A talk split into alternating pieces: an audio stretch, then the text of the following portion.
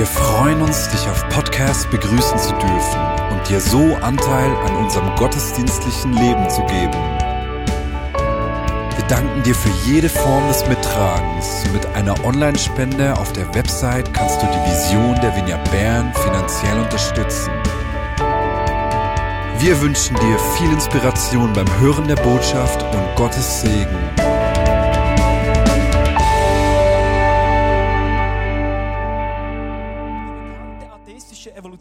Evolutionsforscher und ehemalige Oxford-Professor Richard Dawkins wendet sich in seinen Bestsellern Der blinde Uhrmacher oder Der Gotteswahn vehement gegen die Vorstellung, und ich zitiere, komplexe Eleganz als ein Indikator für vorausgegangene Planung zu sehen. Übersetzt heißt das, das kann noch so komplex sein, das heißt nicht, dass das ein Beweis ist für einen Gott. Gerade die Geschichte von Paley zieht Richard Dawkins heran, um die, um die Existenz eines Schöpfers zu widerlegen. Und so haben sich einfach ausgedrückt eigentlich davon ausgehend zwei Lager gebildet. Auf der einen Seite die Evolutionisten ähm, oder anders gesagt auch Darwinisten oder solche Menschen, die an keinen Gott glauben. Und auf der anderen Seite Kreationisten oder Theisten, also Menschen, die an einen Gott glauben. Und vielleicht bist du heute hier und denkst, ja, aber es ist doch so. Rationales Denken und Glauben, die haben nichts gemeinsam. Naturwissenschaft und Religion sind eigentlich zwei sich komplett widersprechende Disziplinen. Und das ist, finde ich, eine höchst spannende Frage. Und ich liebe diese Frage, weil ich glaube, dass die Frage mehr mit dir und mir zu tun hat, als wir vielleicht zuerst denken mögen. Wir wollen auch heute, wie bereits vor zwei Wochen, ähm, wieder eine Umfrage über sli.do machen, also Slido. Du darfst also dein Handy hervornehmen und musst keine Angst haben, dass die Leute das Gefühl haben, seist abgelenkt. Hä? Also ganz legal Handy hervornehmen, sli.do eingeben ähm, und dann die, äh, den Eventcode U289. U289, vielleicht die Folien ein bisschen länger äh, stehen lassen, damit die Leute da den Code noch eingeben können. Du hast dort zwei Register. Das eine Register ist Pulse, da ist die Umfrage, die du jetzt, äh, wo du abstimmen kannst, und ein Register Questions. Unter dem Register Questions kannst du Fragen oder Kommentare eingeben zum heutigen Gottesdienst. Ich möchte dich unbedingt beteiligen. Das heißt, wenn dich eine Frage interessiert oder brennend interessiert, dann kannst du die dort eingeben oder du siehst dann übrigens alle anderen Fragen und Kommentare von allen anderen auch und kannst die auch liken. Und wir werden heute einen Interviewgast bei uns haben, ähm, den ich interviewen werde zum Thema. Und die eine oder andere Frage möchte ich unbedingt auch von dir mit einfließen lassen. Das heißt, entweder über Slido oder die, die jetzt kein Handy dabei haben, keine Angst, du hast nicht verloren, ähm, dass du dich jetzt nicht beteiligen kannst. Ich werde dann fragen, äh, wer vielleicht eine brennende Frage hat für die, die eben kein Handy dabei haben.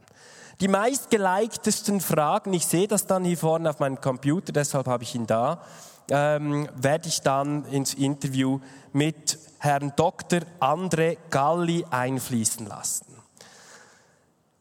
Während ihr abstimmt und eure Fragen und Kommentare eingebt, möchte ich eine einleitende Worte vorausschicken. Und zwar, uns ist bewusst, dass dieses Thema Naturwissenschaft und Glaube ein riesig großes Thema ist, das ganze Bibliotheken füllen könnte.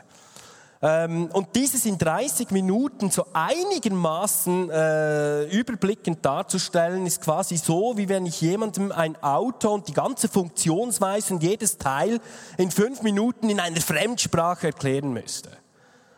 Das ist unmöglich. Hm? Deshalb ist unser Ziel nicht auf schwierige und komplexe Fragen abschließende Antworten zu liefern. Wir sind uns der Komplexität von einzelnen Fragen durchaus sehr bewusst. Aber was wir wollen, ist Impulse oder Denkanstöße geben, wo man vielleicht gewisse Dinge mal von einer anderen Seite sieht oder die zum Nachdenken und Vertiefen anregen. Gleichzeitig sitzt hier eine große Heterogenität von verschiedenen Zuhörern mit völlig unterschiedlichem Hintergrund. Die einen werden sagen, ja, weiß ich schon alles. Und die anderen werden sagen, hey, sehr spannend, habe ich noch nie von dieser Seite gehört. Dem will ich mich mal gedanklich näher widmen in den nächsten Wochen. Konkurrieren sich Naturwissenschaft und Glaube. Das ist eine der Fragen, den ich heute mit meinem Interviewgast, ich habe ihn bereits genannt, namentlich Dr. André Galli nachgehen möchte. André, du kannst bereits zu mir auf die Bühne kommen. Herzlich willkommen, ein Applaus für ihn.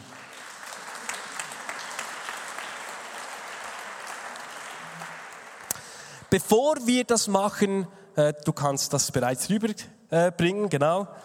Äh, bevor wir das machen, einige anregende Gedanken zum Thema zu Beginn.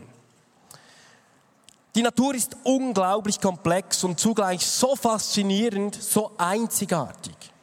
Und ich möchte das mal anhand von folgender Frage in Bezug auf die Entstehung des Lebens verdeutlichen. Es gibt viele Naturwissenschaftler, die nach dem Ursprung des Lebens gesucht haben. Einer davon war Francis Crick ein Physiker und Molekularbiologe, der 1962 auch den Medizinnobelpreis für die Entdeckung der DNS-Doppelhelix-Struktur erhalten hat. Also das sind so diese Stränge, ich glaube, das wisst ihr schon noch von der Schule her, wo eigentlich die Informationen des Lebens drin enthalten sind. Und er sagt, ich zitiere,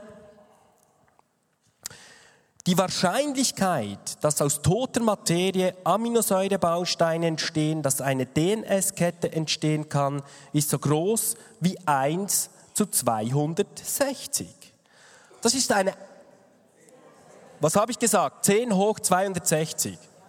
Hm? 1 zu. Hm? Also 1 durch. Hm? 260 Zahlen. Eine 1 mit 259 Nullen. Oder anders ausgedrückt, eine 0,259 Nullen, dann kommt die 1. Die Wahrscheinlichkeit ist unglaublich klein. Um das mal zu verdeutlichen, wer hat Lust mitzumachen heute am Gottesdienst? Ganz praktisch. Hand hoch. Gibt es ja? Also kommt nach vorne, wer mitmachen möchte, kommt nach vorne. Oder hast du nicht die Hand hochgehalten? Also komm, wir wollen das mal verdeutlichen. Und zwar, ich habe euch mal hier vorne ein Flipchart mitgenommen. 0, und jetzt, um das deutlich zu machen, schreib doch mal 256 Nullen hin, bevor die 1 dann kommt. Okay? Nein, nein, nein, nein, nein. Nicht mogeln. Nicht mogeln, das geht nicht. Schau, wir haben einen Partner, der dir hilft. Wenn ihr fertig seid, könnt ihr euch dann bei mir melden. So klein ist diese Wahrscheinlichkeit. Jetzt, man kann sich ja das nicht vorstellen. Die Zahlen, die sind einfach zu klein oder zu groß, wie man es nimmt, um sich das vorstellen zu können. Deshalb hat man versucht, das irgendwie in vorstellbare Bilder umzumünzen. Die Zahl ist so groß jetzt, wenn man sie von der positiven Seite her sehen, äh, zeigen würde, wie alle Atome in unserem Sonnensystem. Mann, ist das viel. Genau. Also diese Zahl ist ungeheuer klein. Sir Frederick Hoyle, ein Astronom und Mathematiker und eine echte Kapazität auf seinem Gebiet und weltweit anerkannt und geachtet, hat diese Wahrscheinlichkeit der Entstehung des Lebens noch mit einem anderen Bild erklärt. Er hat gesagt, hey, das wäre so, wie wenn du eine Boeing 747 in alle Einzelteile zerlegst, jede einzelne Schraube, auf dem Rollfeld auslegst, dann kommt ein Sturm, der drüber fliegt und am Schluss steht die Boeing 747 abflugbereit da. Die Wahrscheinlichkeit ist genau gleich hoch. Und da geht es nur um die Entstehung von Leben. Also die Wahrscheinlichkeit ist unwahrscheinlich klein. Und das sagen Männer, die ihr Geld nicht mit dem Glauben verdient haben, sondern die sagen, okay, das sind einfach zuerst mal die Fakten und nichts anderes. Und das ist doch spannend und dem wollen wir heute ein bisschen nachspüren. Und deshalb habe ich einen Gast eingeladen. André, du bist Physiker und Privatdozent für Weltraumforschung am Physikinstitut der Universität Bern. Und du hast quasi die Naturwissenschaft im Blut. Das fließt quasi durch deine Adern. Und das klingt schon mal sehr interessant. Und jetzt wechsle ich von meinem Stehpult hier in diesen Sessel, um so ein bisschen ähm, äh, so äh, Stubenatmosphäre hier zu schaffen, gell? Ähm, und ich habe eine erste sehr komplizierte Frage an dich. Was machst du eigentlich an diesem Physikinstitut?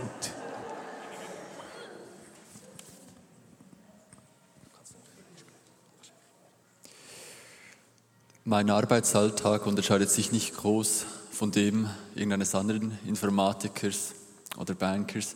Ich sitze meistens an einem Computer, an einem Bildschirm. Ich programmiere, ich werte Daten aus, ich schreibe Dokumente. Aber hin und wieder gehe ich auch in unser Forschungslabor und mache Experimente in einer Vakuumkammer.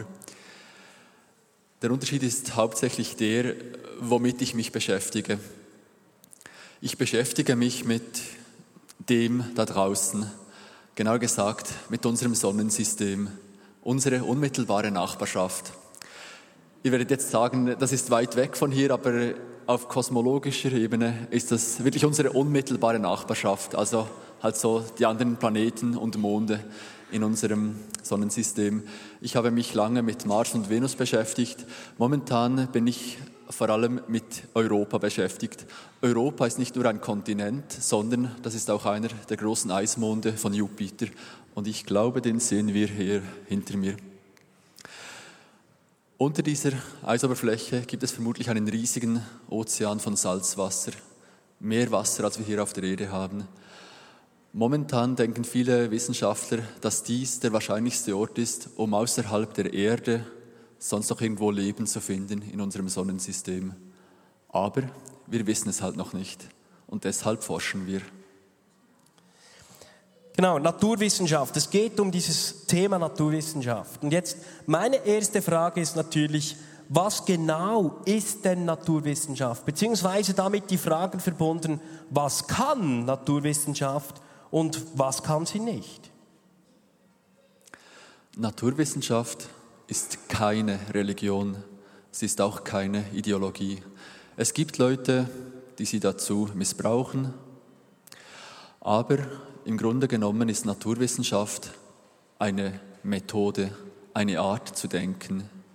Es ist die Methode, um Zusammenhänge, Gesetzmäßigkeiten und Regeln hier in unserer sichtbaren messbaren Welt herauszufinden, diese Gesetze zu beschreiben, auch mathematisch zu beschreiben und zu schauen, was sind die Zusammenhänge, was bewirkt was.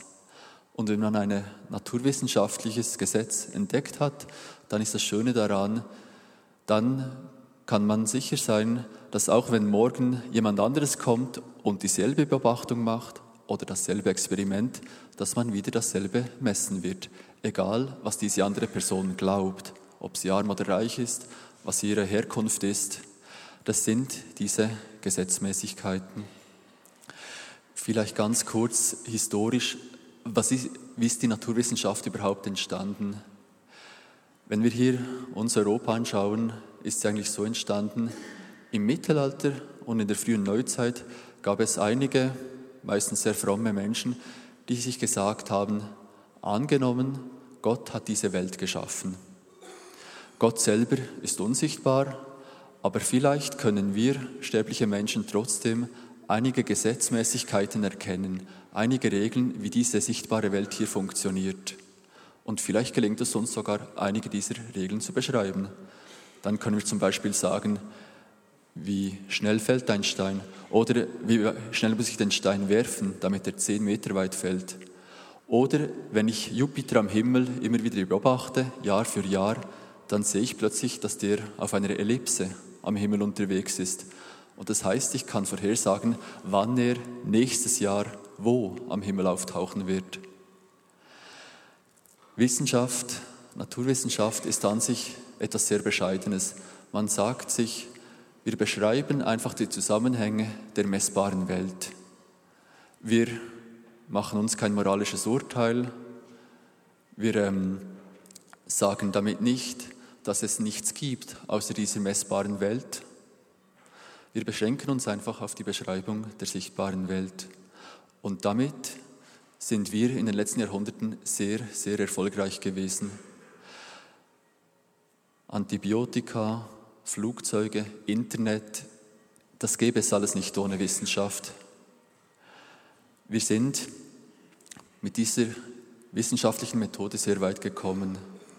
Aber dabei ist immer klar oder sollte uns immer klar sein, dass die Naturwissenschaft nur die sichtbare, messbare Welt beschreiben kann. Dafür ist sie gemacht. Sie ist nicht dafür da, zu sagen, ob es neben dieser sichtbaren Welt etwas anderes gibt. Das kann sie per Definition nicht. Sie kann also weder Gott weder bestätigen noch widerlegen. Ebenso wenig sagt Naturwissenschaft etwas darüber aus, wie etwas sein sollte. Sie sagt darüber etwas aus, wie etwas ist, wie etwas funktioniert. Aber man kann daraus nicht ableiten, wie etwas sein sollte, also was gut und böse ist. Und schließlich kann uns Naturwissenschaft auch nicht sagen, was der Sinn des Lebens ist. Also all diese Fragen, die halt über diese messbare Welt ja, hinüber hinausgehen, das, das ist nicht Teil der Naturwissenschaft. Darüber muss sie schweigen. Ja, das, das ist sehr spannend, oder? Von, von, dir das so äh, klar zu hören. Also das heißt, Wissenschaft ist eine Methode in, in dem Sinne, wo man eben das Sichtbare misst. Jetzt, äh, Gott ist ja quasi nicht messbar, oder, oder du hast gesagt, eben nicht beweisbar ähm, von der einen Seite nicht, wie auch von der anderen Seite letztendlich nicht. Äh, wie kannst du als Naturwissenschaftler an einen Gott glauben? Die Frage wird mir hin und wieder gestellt, sowohl von frommen Nichtwissenschaftlern als auch von atheistischen Wissenschaftlern. Ganz persönlich sage ich dann jeweils, die Wissenschaft, die Ausbildung zum Wissenschaftler wurde mir nie zum Glaubenshindernis. Das war nie ein Stein des Anstoßes. Wenn ich an Gott zweifelte oder wenn ich, wenn mir das Vertrauen in Gott fehlte, dann lag es daran, wenn ich schaue, wie Menschen, Gottes Geschöpfe, andere Menschen behandeln, wenn ich schaue, was Menschen im Namen Gottes anstellen, dann habe ich manchmal Zweifel oder dann fehlt mir das Vertrauen an Gott. Ich würde die Frage vielleicht sogar umdrehen. Eben diese Frage äh, kommt euch sicher alle bekannt vor, ja, Naturwissenschaft und Glauben, ein Widerspruch. Für mich ist es kein Widerspruch, weil Naturwissenschaft und Glauben auf unterschiedliche Fragen eine Antwort geben. Aber ich gehe jetzt weiter und ich sage, inwiefern kann Wissenschaft sogar den Glauben stärken? Diese Frage wird relativ selten gestellt. Ich beantworte sie jetzt sogar. Ähm, wenn ich okay, wie kann Wissenschaft deinen Glauben stärken? Da, danke, danke, danke. Ich glaube vor allem in zweierlei Hinsicht. Das eine ist aufgrund von Zweifel. Ich werde das gleich erklären. Aufgrund von Zweifel und andererseits aufgrund vom Staunen. Ihr werdet jetzt vielleicht zuerst denken, Moment mal Zweifel ist ja eben gerade das, was wir nicht wollen als gläubige Menschen. Und ich als Naturwissenschaftler, ähm, ich bin mit Zweifel, mit Skepsis ähm, groß geworden. Das ist Teil unserer Ausbildung. Ein guter Wissenschaftler muss Zweifel haben. Er muss skeptisch sein. Er muss immer hinterfragen, stimmt das wirklich oder könnte es nicht auch ganz anders sein? Gibt es nicht auch eine andere Erklärung für diese Beobachtung? Das macht einen guten Naturwissenschaftler aus. Das kann manchmal für den Glauben anspruchsvoll sein. Es ist aber auch sehr gut manchmal. Es hält einem davon ab, einfach alles und jedes zu glauben, was gewisse Leute behaupten. Also Leichtgläubigkeit kann durchaus auch in Glaubensdingen gefährlich sein. Und ich will ganz ehrlich sein, Glaube ohne jeglichen Zweifel, ein, ein solcher Glaube, der macht mir Angst. Das ist Fanatismus. So viel zum Zweifel. Das andere, das Staunen, das möchte ich noch ein bisschen näher ausführen. Wie Paulus und wie auch jeder von uns hier erkennen kann, das ist eine sehr vielfältige, eine sehr schöne Welt, in der wir eigentlich leben. Das Staunen über diese Natur, die Bäume, den Frühling, all dies kann uns in die Anbetung führen, in das Staunen vor Gottes Schöpfung. Und wenn man als Naturwissenschaftler einen Teil dieser Realität erforscht, sieht man noch viel mehr Dinge, die einem vielleicht sonst verborgen geblieben wären. Als Weltraumforscher beschäftige ich mich ja halt eben mit dem Weltraum, mit all diesen anderen Planeten und diesen Weiten, die da sind. Und ich erkenne, dass da Gottes Schöpfung ist noch viel, viel weiter.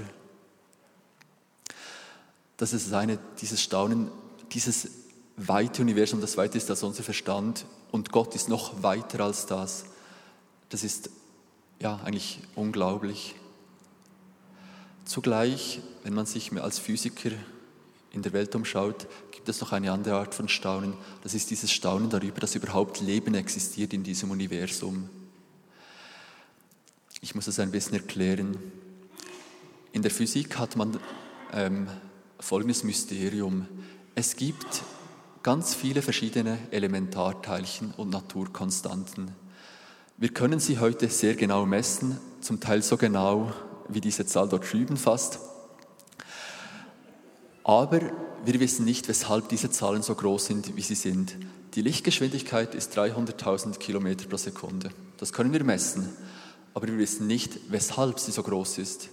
Wir wissen, dass das Elektron ähm, fast 2000 Mal leichter ist als das Proton. Wir wissen, äh, wie groß die Elementarladung des Elektrons ist. Und das ist eine Flut von verschiedenen Zahlen. Das Mysteriöse ist jetzt folgendes wenn Sie auch nur eine einzige dieser Zahlen nehmen und ein bisschen daran herumschrauben, wenn zum Beispiel die Lichtgeschwindigkeit nicht genauso groß wäre, wie sie ist, dann hätten wir ein Universum, in dem kein Leben möglich wäre. Ein kleines Beispiel, das Universum hat sich ausgedehnt, am Anfang sehr rasch und es dehnt sich immer noch aus. Hätte sich das Universum nicht ganz so schnell ausgedehnt, wie es das tatsächlich getan hat zu Beginn, dann wäre aller Wasserstoff zu Helium fusioniert zu Beginn. Dann hätten all die Sterne heute im Universum hätten keinen Brennstoff mehr, um Wasserstoff zu Helium zu verbrennen.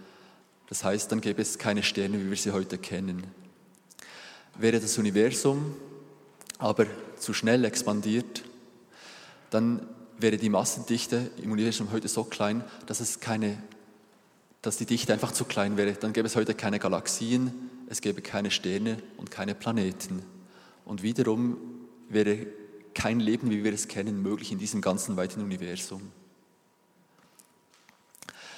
Als Naturwissenschaftler misst man das und nimmt, man das, nimmt das zur Kenntnis. Als gläubiger Naturwissenschaftler sage ich dann, das ähm, ist für mich in diesem Sinne kein Mysterium, ein Schöpfer, Gott, wollte, dass Leben in diesem Universum möglich ist.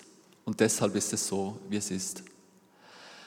Wenn ich ein atheistischer Naturwissenschaftler wäre, würde ich genau dieselbe Messung machen, ich würde dieselben Zahlen messen und würde dann einfach sagen, ähm, na gut, das ist so, offenbar existiert Leben, aber wenn es anders wäre, wenn irgendeine dieser Zahlen anders gekommen wäre, dann wäre heute kein Leben da und dann wäre heute niemand da, der dumme Fragen stellen würde.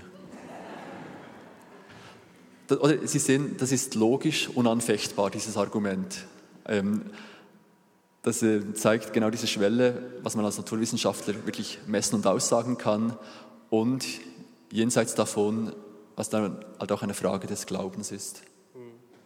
Es ist sehr spannend, was du sagst, weil was mir auffällt, ist eigentlich, äh, indirekt sagst du, egal ob ich jetzt äh, letztendlich an einen Gott glaube oder nicht an einen Gott glaube. Naturwissenschaft kann Gott nicht beweisen, aber auch nicht beweisen, dass es sie nicht gibt. Ja, ähm, ja. Letztendlich und es kommt mir vor ein bisschen wie ein Kriminalfall, oder so, so eine Art Krimi, wo man dann auf der Suche ist nach Indizien und quasi nach dem Täter, oder?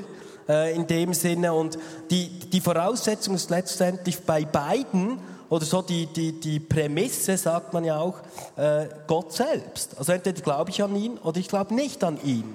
Aber aus wissenschaftlicher Sicht eigentlich kann ich ihn weder beweisen noch nicht beweisen. Das finde ich einen spannenden Gedanken, gerade auch äh, in Bezug auf, auf, die, auf meine nächste Frage, bevor wir dann zu den Fragen des Publikums kommen. Ähm, Europa ist eigentlich der Kontinent, Europa kam in den Sinn, oder? wir haben ja Bilder gesehen von Europa, gut, das war der Mond, aber ich meine jetzt ist Europa hier auf der Welt, ähm, ist ja schon äh, komisch, dass, der, dass eigentlich dieser Kontinent derjenige Kontinent auf der ganzen Welt ist, ähm, der eigentlich prozentual am wenigsten bekennende oder gläubige Menschen hat auf der ganzen Welt. Und da stelle ich mir natürlich schon die Frage, äh, hat Naturwissenschaft eigentlich Gott nicht wegerklärt? Also war es nicht gerade die Naturwissenschaft, die den Unglauben in Europa gefördert hat quasi? Viele von euch kennen sicher dieses Argument, also mit fortschreitendem Wissen und Technologie nimmt die Religiosität ab. Es gibt Leute, die, dies, ähm, die diese Beobachtung wie als Naturgesetz ähm, äh, verkaufen wollen. Aber ähm, das stimmt so nicht allgemein. Also es ist primär ein europäisches Phänomen. Wenn wir uns andere Kontinente anschauen, dann sehen wir ähm, diesen Zusammenhang viel schwächer oder gar nicht. Also dass ähm, mit irgendwie fortschreitender wissenschaftlicher Erkenntnis Religiosität abnimmt. Das ist wirklich äh, primär ein europäisches Phänomen. Jetzt meine Interpretation, die kann so richtig oder falsch sein wie andere Interpretationen, ist eine historische.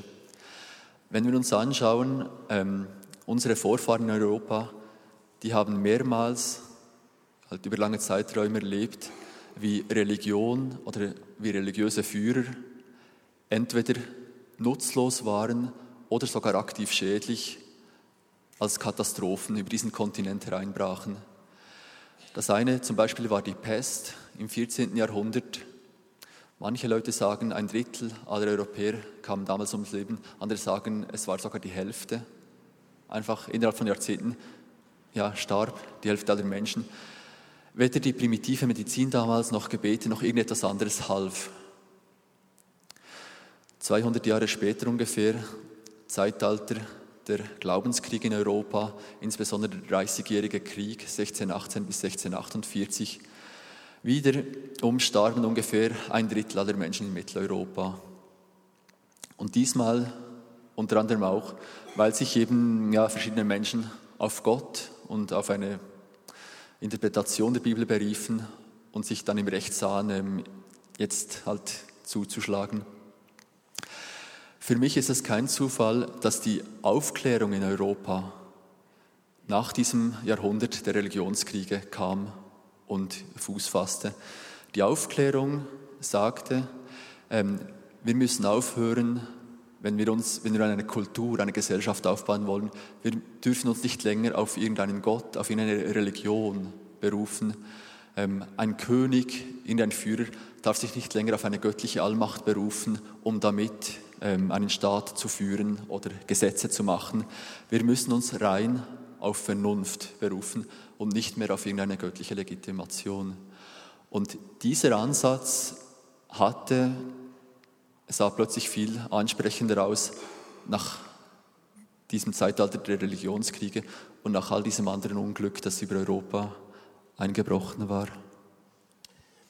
Also was ich spannend finde an dem, was du sagst, ist ja eigentlich der Gedanke, dass letztendlich der Unglaube mehr eigentlich gefördert wird von vielleicht persönlichen Erlebnissen oder Enttäuschungen sogar. Jetzt, wenn man so Europa mal als, als, als ganze Person sehen würde, dann war das eher so die persönliche Schicksalsschläge zum Beispiel, äh, die dann eigentlich dazu geführt haben oder zur Frage geführt haben, ja, hey, Moment, äh, wenn es da einen allmächtigen und liebenden Gott gibt, ähm, dann, dann würde so etwas eigentlich nicht geschehen. Und eigentlich nicht durch die Naturwissenschaft Gott wegerklärt worden ist. Oder würdest du auch, ist das, also ist das das, was, was ich gehört habe? Ja, das ist meine Interpretation, dass ähm, eben aufgrund der Erfahrungen, ähm, ich sage mal auch vielleicht der Unfähigkeit ähm, von Kirchen oder religiösen Gemeinschaften oder religiösen Führern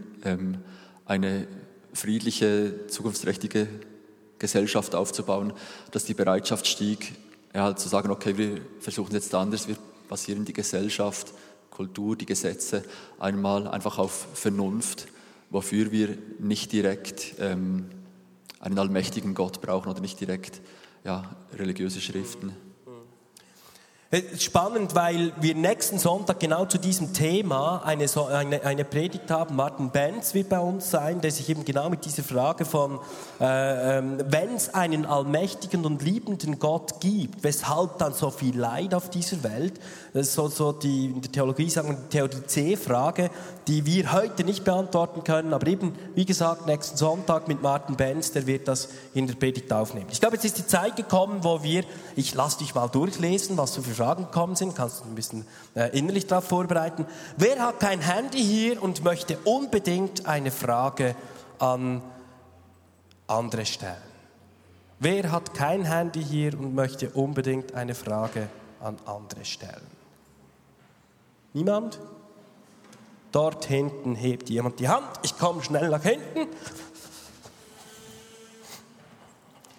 Okay. Wer hat die Hand hochgehalten? Du, Werner. Gut, was ist deine Frage?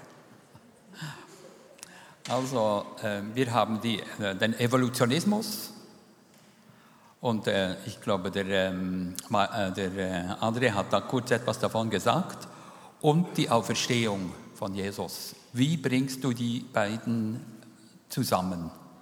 Den Evolutionismus und die Auferstehung Jesu von den Toten. Genau. Darf ich ganz kurz, meinst du vor allem so die Wunder im Allgemeinen oder wirklich jetzt so das Auferstehungsgeschehen mit naturwissenschaftlichen quasi? Okay.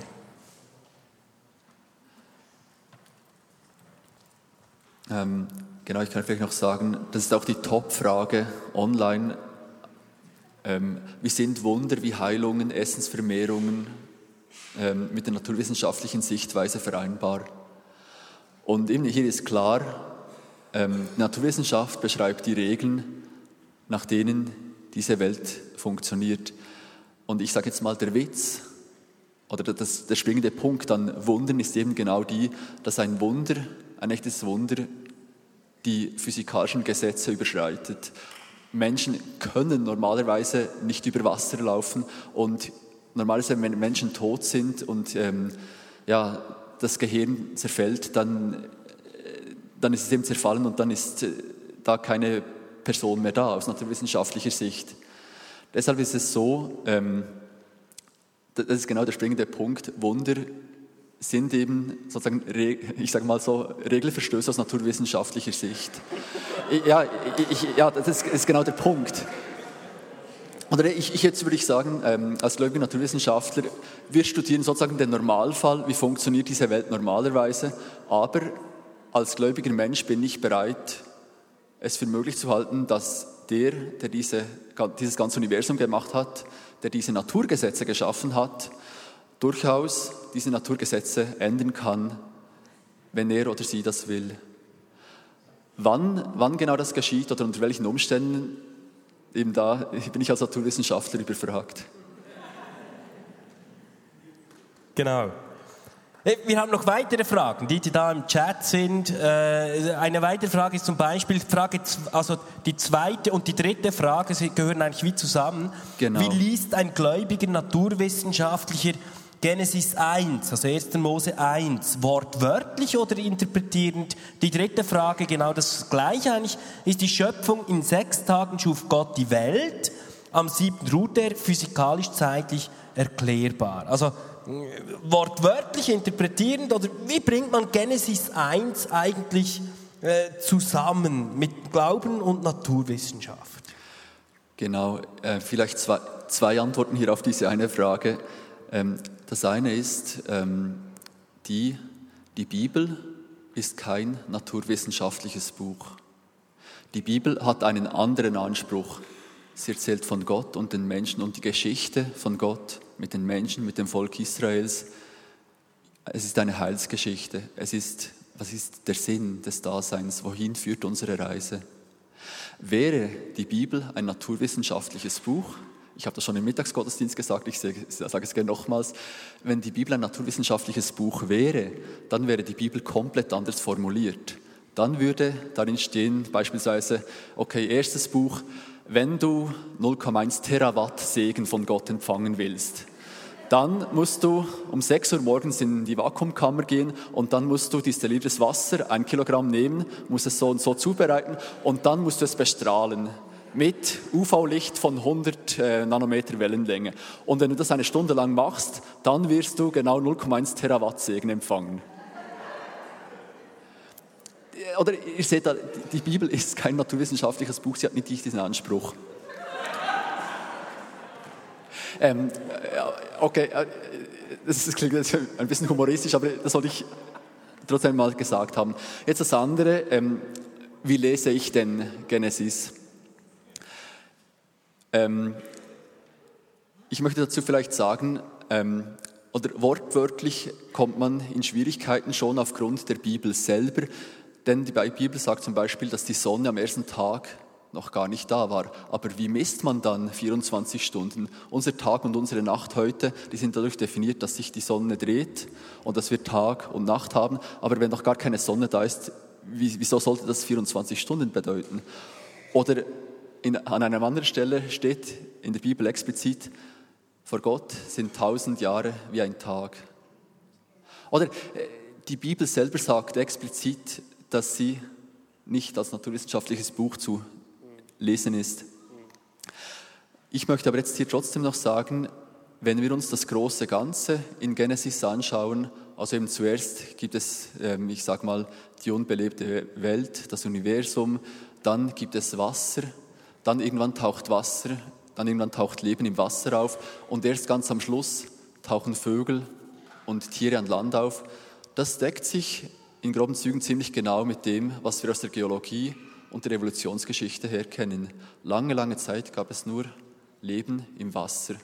Und erst ähm, nach einer langen Entwicklung tauchten die ersten Pflanzen und Lebewesen auf dem Land auf.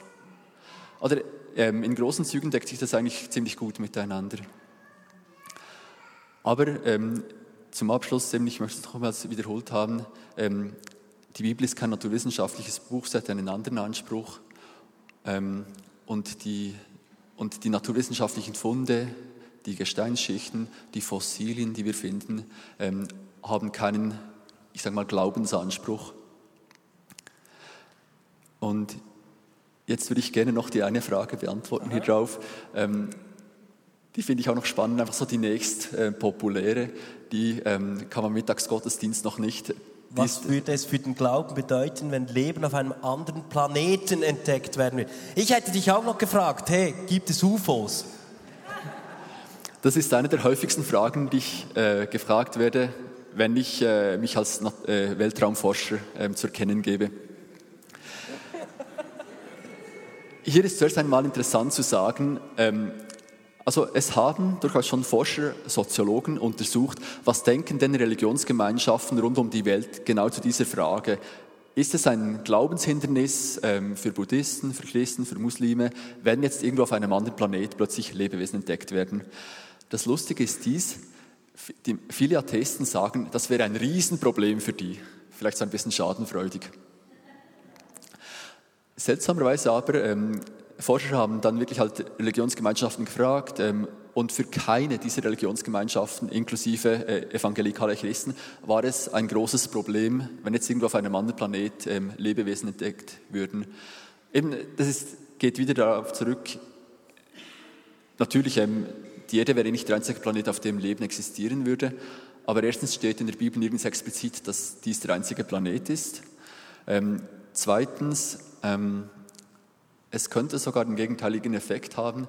Ähm, ja, vielleicht wächst unsere Ehrfurcht vor Gott und vor dieser weiten Schöpfung noch, wenn wir sehen, dass da woanders auch noch Leben existiert.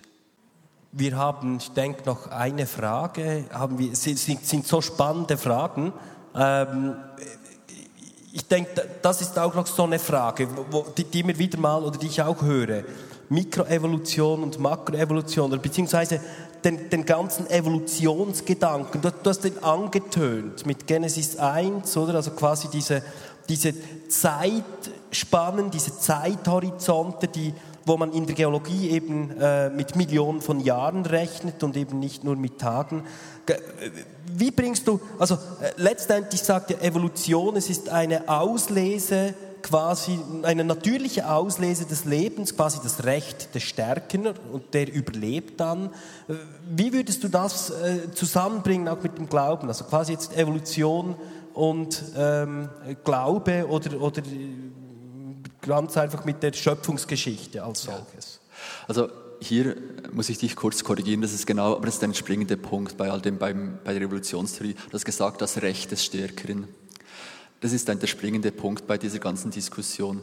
Die Naturwissenschaft, oder in diesem Sinne die Evolutionstheorie, beschreibt, beobachtet einfach, dass sich die Lebewesen, die besser an eine Umwelt angepasst sind, dass die wahrscheinlicher überleben und deshalb wahrscheinlicher Nachkommen haben und dass ihre Nachkommen, die mit ihnen ähnlich sind, eine größere Wahrscheinlichkeit haben, halt, dass die wiederum überleben. Das ist ein Naturgesetz. Aber jetzt ist das Entscheidende, daraus lässt sich kein Recht ableiten. Der Umstand, dass es in der Natur so ist, bedeutet eben gerade nicht, dass es in der Gesellschaft auch so sein sollte. Das ist, ähm, das ist der sogenannte, wenn man das weiterspinnt, und sowohl links- als auch rechtsradikale Ideologien haben genau das gemacht. Sie haben sich sozusagen ähm, die Evolution sozusagen ausgeborgt und für ihre Zwecke missbraucht. Ähm, ich kann das nicht länger ausführen, aber wenn ihr euch interessiert, das ist der sogenannte naturalistische Trugschluss. Also eben dieser Schluss, in der Natur ist etwas so und deshalb sollte es in, der menschlichen Gesellschaft so sein. Ähm, jetzt zur eigentlichen Frage bei der Mikro-Makroevolution nur ganz kurz, als Naturwissenschaftler nehme ich zur Kenntnis, dass wir Überreste von Tieren und Pflanzen finden, die es heute nicht mehr gibt. Wir sehen, dass es mal Dinosaurier gab, es gab Flugsaurier, es gab riesige Farne, Schachtelhalme, 30 Meter groß und noch größer. Das ist, die, das ist die Kohle, die wir heute 400 Millionen Jahre später verbrennen. Das stammt aus diesen Carbonwäldern. Ähm, ich würde vorschlagen, ähm, angesichts der fortgeschrittenen Zeit, ähm, ich würde euch sozusagen gerne vertrösten auf nächsten Mittwoch ähm, zu diesem Thema Evolution und Glaube. Denn genau zu diesem Folie Thema. 17 kannst du sonst einblenden, ich habe das mal vorbereitet Ja. noch. Genau zu diesem Thema führt ähm, Josh ähm, Walter dies, diesen Mittwoch ähm, eine Kleingruppe nach Maas Noch durch, eine weiter. wo, wo es genau um diese Frage geht. Ähm, wir warten vielleicht noch eine Weile, bis ähm, die richtige Folie aufkommt. Noch eine weiter, bitte, Folie. Ah, hier, genau, hier ist es. Ähm, Josh Walter ist, ähm, unter anderem ist Biologe, also studiert Biologie und er führt mehrere Themenabende auch so zu diesem Themenkreis ähm, Naturwissenschaft und Glaube durch. Und der letzte dieser vier ist genau zu diesem Thema Kreationismus und Evolutionsbiologie. Also ich werde auch dort sein und das wird sicher ähm, extrem spannend. Ähm, also wenn es irgendwie möglich ist, dann äh, kommt bitte auch an diesen Abend. Dort kümmern wir uns genau um diese Fragestellung. Super. Das wäre dieser Hinweis. Also wenn ihr euch wirklich interessiert, äh, ist klar, eben wie gesagt, wir haben eine begrenzte Zeit, ähm, aber hier seht von 19 Uhr bis 22 Uhr jetzt äh, entweder morgen, Montag oder dann am Mittwochabend ähm, bei Joschia Walter. Du wirst auch da sein am 25. Wenn euch das Thema wirklich auch noch näher interessiert, ihr noch haben fragt, dann dürft ihr euch gerne, ist abgesprochen mit Josh, nicht, dass du da erschrickt, ähm, dass, er, ähm, dass ihr euch da melden könnt und, und eben weitere spannende Fragen eben dann auch mit dir äh, auch austauschen könnt dazu. Ja, genau. Und falls jetzt, ich, ich habe noch hier weitere Fragen gesehen zu Glauben und zum Teil einfach ähm, wirklich Wissenschaftsfragen zu dunkler Materie und Quantenphysik. Ähm, falls ihr noch Zeit habt, ich bin ähm, nach dem Gottesdienst doch da, sonst kommt am besten einfach zu mir. Ja, das ist doch super. Ganz herzlichen Dank.